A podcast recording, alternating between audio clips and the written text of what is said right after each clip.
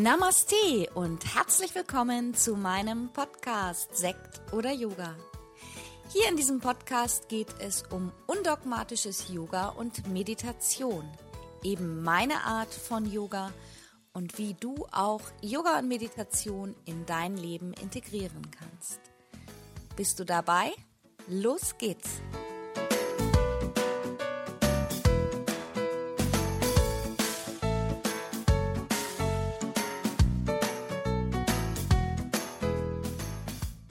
Namaste und herzlich willkommen zu einer neuen Podcast-Folge von Sekt oder Yoga. Ja, und jede Woche überlege ich mir, welches Thema könnte denn nochmal interessant sein. Ich meine, der Yoga-Bereich ist einfach auch riesengroß und ich persönlich finde, es gibt so viele spannende Themen im Yoga-Bereich. Ich kann mich immer gar nicht so richtig entscheiden. Aber ich möchte ja auch mit meinem Podcast dir einige Begriffe einfach näher bringen, die vielleicht unverständlich erscheinen. Und heute habe ich gedacht, ich gehe mal ein bisschen auf das Thema ein, die Geheimnisse beziehungsweise die geheimen Lehren und Texte des Yogas. Denn im Yoga gibt es auch so ein paar mystische Sachen. Und Yoga, wie wir es im Westen kennen, ist ja zum einen sowieso eher auf die Asana-Techniken ausgerichtet. Und trotzdem, wenn die Menschen tiefer einsteigen ins Yoga, dann merken sie, dass da eine ganze Menge anderes noch dahinter steckt, dass da noch ganz viele Geheimnisse im Yoga verborgen sind und dass das eigentlich auch das Geheimnis des Yoga ist, was Yoga ausmacht, dass das mehr ist als sich verbiegen und renken, verrenken und Akrobatik auf der Yogamatte zu praktizieren. Ja, also wenn man mit dem Yoga beginnt, dann weiß man das ja oft auch gar nicht. Ich habe das auch schon mal erwähnt, auch wenn zu mir Menschen in den Yoga-Unterricht gekommen sind, dann war das ganz oft so mit dem Hinweis, dass irgendwie einfach die Suche nach Entspannung da war und da ein Hinweis kam, dass man im Yoga entspannen kann. Oder viele Menschen einfach auch Rückenschmerzen oder andere körperliche Beeinträchtigungen haben und darüber erstmal über die Körperlichkeit ins Yoga eingestiegen sind.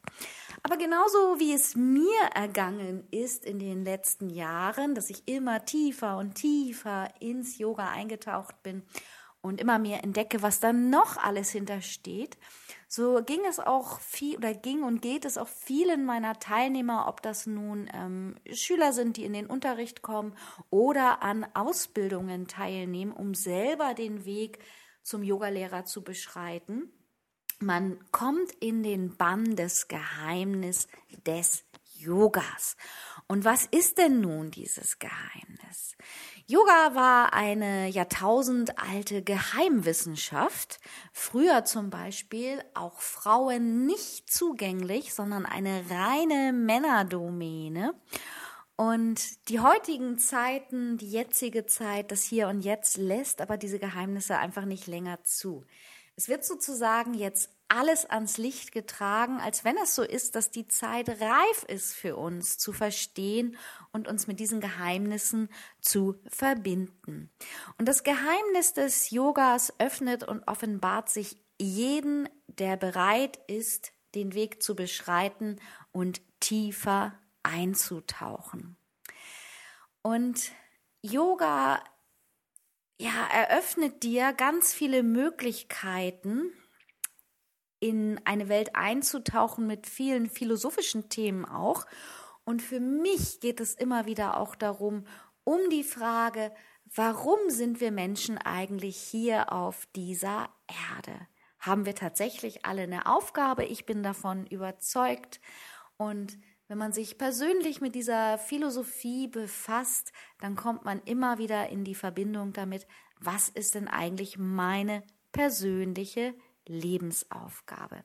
das finde ich zum Beispiel ganz spannend und das hilft mir auch immer wieder in meinen persönlichen Lebensthemen und hat mir auch die letzten Jahre geholfen, dass ich über Yoga da ganz viel gelernt habe, auch mit mir auszumachen und mich weiterzuentwickeln. Ja, für Yoga generell ist erstmal wichtig, dass wir neutral sind. Der neutrale Geist ist sehr wichtig. Und ähm, grundsätzlich ist der Mensch so gestrickt, dass wir oft erstmal entscheiden zwischen positiv und negativ, was wir im Yoga auch mit der ähm, mit der Sonnenenergie, die positive Energie und mit der Mondenergie, ich sage jetzt mal nicht negativ, sondern der Nachtenergie. In der TCM ist es Yin und Yang, schwarz und weiß. Und oft sind wir Menschen auch so gestrickt, dass wir sagen, es geht nur Ja oder Nein. Aber ich finde für mich ein persönlicher Erkenntnisstand der letzten Jahre ist, ähm, gerade eben mit Hinblick auf dieses Yin und Yang-Symbol, dass sich beides auch immer vermischt, dass es immer wieder Situationen in deinem Leben gibt, wo du nicht einfach das eine oder das andere sagen kann, sondern wo sich alles auch ein bisschen vermischen kann. Und es ist halt oft so, ähm, das wird auch oft ja so dargestellt als Engelchen und Teufelchen in unserem Geist. Und Teufelchen warnt uns immer, das ist der negative Geist, sagt immer, nein, geh diesen Weg nicht. Ähm, da kommen Änderungen auf dich zu, da wirst du nur von Problemen, ähm, äh, da unter, Probleme kommen auf dich zu. Und ähm, es ist halt gut oder der Yoga unterstützt auch gerade mit seinen Schriften, dass wir angeregt werden, einen neutralen Geist zu halten. Also auch gewisse Situationen im Leben einfach erstmal neutral sehen und Entscheidungen neutral zu treffen. Ja, das ist so, ähm, sag ich mal, hinter ähm, der Yoga-Philosophie einfach mal kurz zusammengefasst etwas, was ich ganz interessant finde. Und wer da Interesse hat, tiefer einzutauchen, der kann mir natürlich auch immer mal bewusst dazu eine Frage stellen oder sagen, geh doch mal auf dieses oder jenes Thema noch mal tiefer ein. Wie stehst du dazu? Es gibt auch schon einen Podcast zum Thema Karma. Das Karma ist ja auch damit verbunden, was wir zum Beispiel aus alten Leben mitbringen. Und jetzt möchte ich einfach noch mal ähm, darauf eingehen, die Geheimnisse des Yogas ähm, Dazu gibt es einfach auch verschiedene Yoga-Schriften. Und mir persönlich bekannt sind die Bhagavad Gita, das ist der sogenannte Gesang Gottes, das Yoga Sutra, die Hatha Yoga Pratipika und die Upashinaden, das ist der mystische Teil der Veden. Es ist manchmal auch recht kompliziert geschrieben. Es gibt mittlerweile da aber auch schon westliche Übersetzungen mit Kommentaren und Hinweisen, wie wir diese Philosophie verstehen können und in unser Leben transportieren können. Ich habe da auch schon mal einen Podcast zum achtgliedrigen Pfad des Pantanjali gemacht. Vielleicht magst du dir den nochmal anhören. Das ist auch so ein kleiner Einstieg in die Philosophie des Yogas mit Verhaltensregeln von uns gegenüber anderen und gegenüber uns selbst. Jetzt möchte ich gerne einmal aus einem Mantra, die in den, das in den Veden niedergeschrieben ist, eingehen, das vielleicht auch viele Yogis schon kennen und ähm, einer der Texte aus den vielen Upa Upashinaden ist. Und das ist das bekannte Mantra Asatum Ma. Das wird übersetzt, führe uns vom Unwirklichen zur Wahrheit und von der Dunkelheit zum Licht, von der Sterblichkeit zum ewigen Leben. Das Mantra in Sanskrit lautet Asatoma Satgamaya Tamasoma Jyotir Gamaya Meteor Ma Gamaya. Da gibt es auch eine ganz tolle Version, finde ich, von Kevin James dazu. Kannst du ja mal googeln. Vielleicht, ähm, also die ist wirklich wunder, wunderschön, ganz toll, kann man sich mal anhören und auf sich wirken lassen.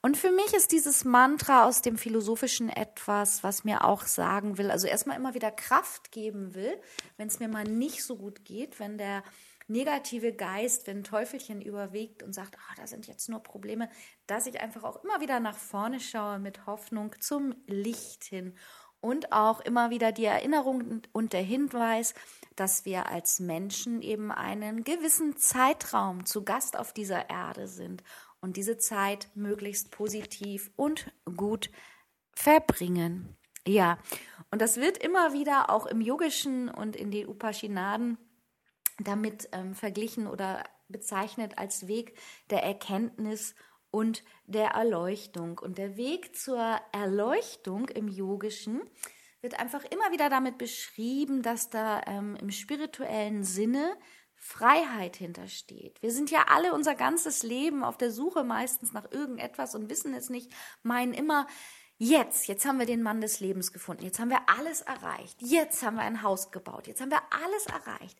Jetzt haben wir ein Auto und den, ähm, den Kreditvertrag abbezahlt. Wir haben alles erreicht. Nein, wir brauchen noch ein zweites Auto und auch da haben wir den Kreditvertrag ähm, abbezahlt und alles erreicht. Jetzt haben wir noch Kinder. Oh, es sind nur zwei Mädchen, wir brauchen noch einen Jungen. Also so geht es immer weiter. So hat jeder seine persönlichen, ähm, sag ich mal, Lebensvorstellungen, teilweise glaube ich auch so, wie wir sie aus dem Elternhaus mitbekommen haben.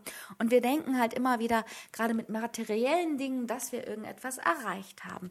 Und ich denke, hier ist einfach die Beschreibung darum, dass es um etwas anderes geht, um deine persönliche Befreiung, deine persönliche Erleuchtung zu erreichen. Ja, und ähm, einfach nur, weil das ist halt ein riesengroßes Thema, da müsste ich wahrscheinlich Jahre oder den Rest meines Lebens drüber sprechen. Das ist einfach nur mal, dass du vielleicht einfach auch schon mal dafür ähm, gehört hast. Dazu möchte ich dir noch einen Vers mitgeben. Wer nur einen Vers der Upashinaden mit Hingabe studiert, wird den Zustand der Vereinigung mit mir erreichen. Selbst Weisen gelingt dies nur mit Mühe. Vers 1, 1, 14. Ja, ich finde das ganz interessant. Und vielleicht magst du ja auch einmal dich mit so einer Lektüre beschäftigen oder anfangen, dich mit der yogischen Philosophie zu beschäftigen. Dann möchte ich noch einmal ganz kurz darauf eingehen, ähm, wie ich auch eingangs gesagt habe. Ähm, ich habe ja von einem Geheimnis gesprochen. Und gerade in der Yoga-Praxis war es so, dass ähm, viele Lehren immer als geheim gehandelt wurden, wie zum Beispiel auch Pranayama.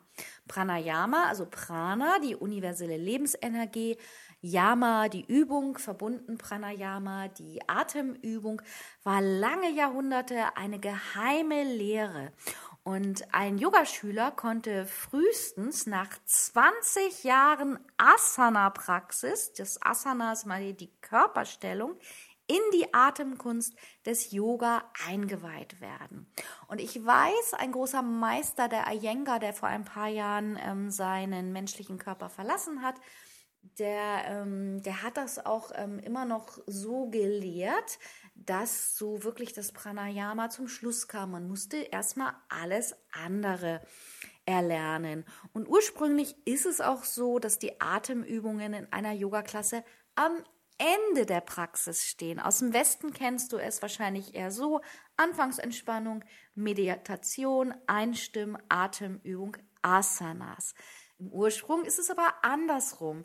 Denn die Körperstellungen, das sind der Weg zur Meditation. Das heißt, von richtig oder falsch möchte ich hier gar nicht sprechen, aber vielleicht probierst du es mal für dich aus. Erst Körperstellungen, Yoga-Übungen, dann Pranayama und dann Meditation. Dann ist der Geist auch ruhig. Und ein Text aus dem ähm, bekannten Yoga Sutra nach Pantanjali ist, die stetige Praxis von Pranayama verringert Blockaden im Geist, die uns an einer klaren Wahrnehmung hindern. Also Pranayama ist auch eben eine alte Geheimlehre. Man spricht auch davon, dass sie lebensverlängernd wirkt, dass sie das Geheimnis des Lebens ist. Darüber habe ich schon in meinem Podcast Prana gesprochen dass wir Menschen ja auch irgendwie doch immer am Leben festhalten und jeder oder die meisten wünschen sich wahrscheinlich irgendein Elixier zu finden, dass es immer so weitergeht. Ja, und ähm, Pranayama ist das vierte Glied im achtliedrigen Pfad, über den ich auch schon einmal gesprochen, im achtliedrigen Pfad nach Pantanjali. Und Pantanjali beschreibt, wie man über die groben Übungen zum feineren Atem gelangt. Und das ist eben auch unter anderem im Yoga Sutra niedergeschrieben. Er sagt hier auch, dass Prana, Pranayama, dann kommt die Beherrschung der Lebensenergie über die Einatmung, über die Ausatmung und in den Zwischenraum oder im Anschluss dann das Beruhigen der Bewegung von Aus- und Einatmung sowie die Atempause.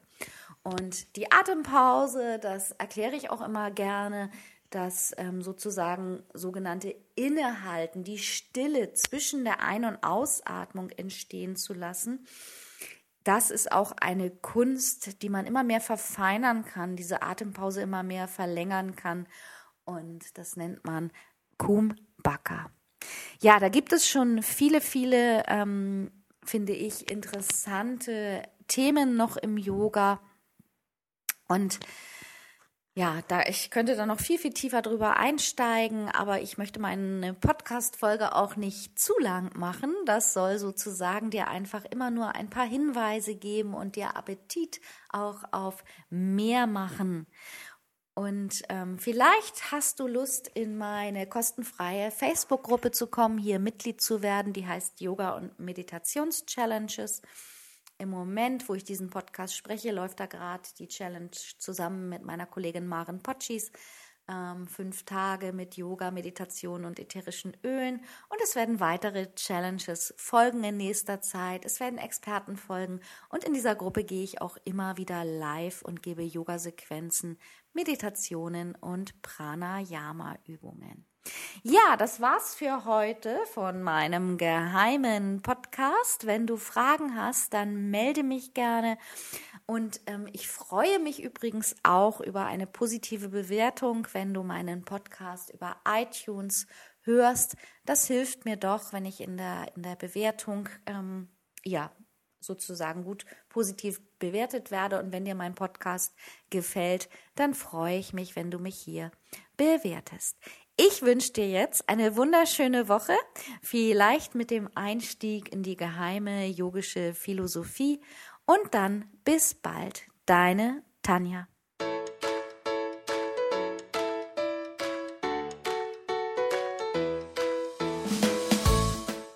Das war's für heute mit meinem neuen Podcast-Thema. Alle Themen in meinem Podcast begleiten mich auch persönlich in meinem Leben und wenn du Lust hast, mich online oder auch offline zu treffen, dann schau doch einfach mal auf meine Website www.yogastudioonline.de. Hier findest du auch die Verlinkung zu meiner Facebook-Gruppe Yoga lernen in der Gruppe. Ich freue mich. Bis bald. Namaste, Tanja.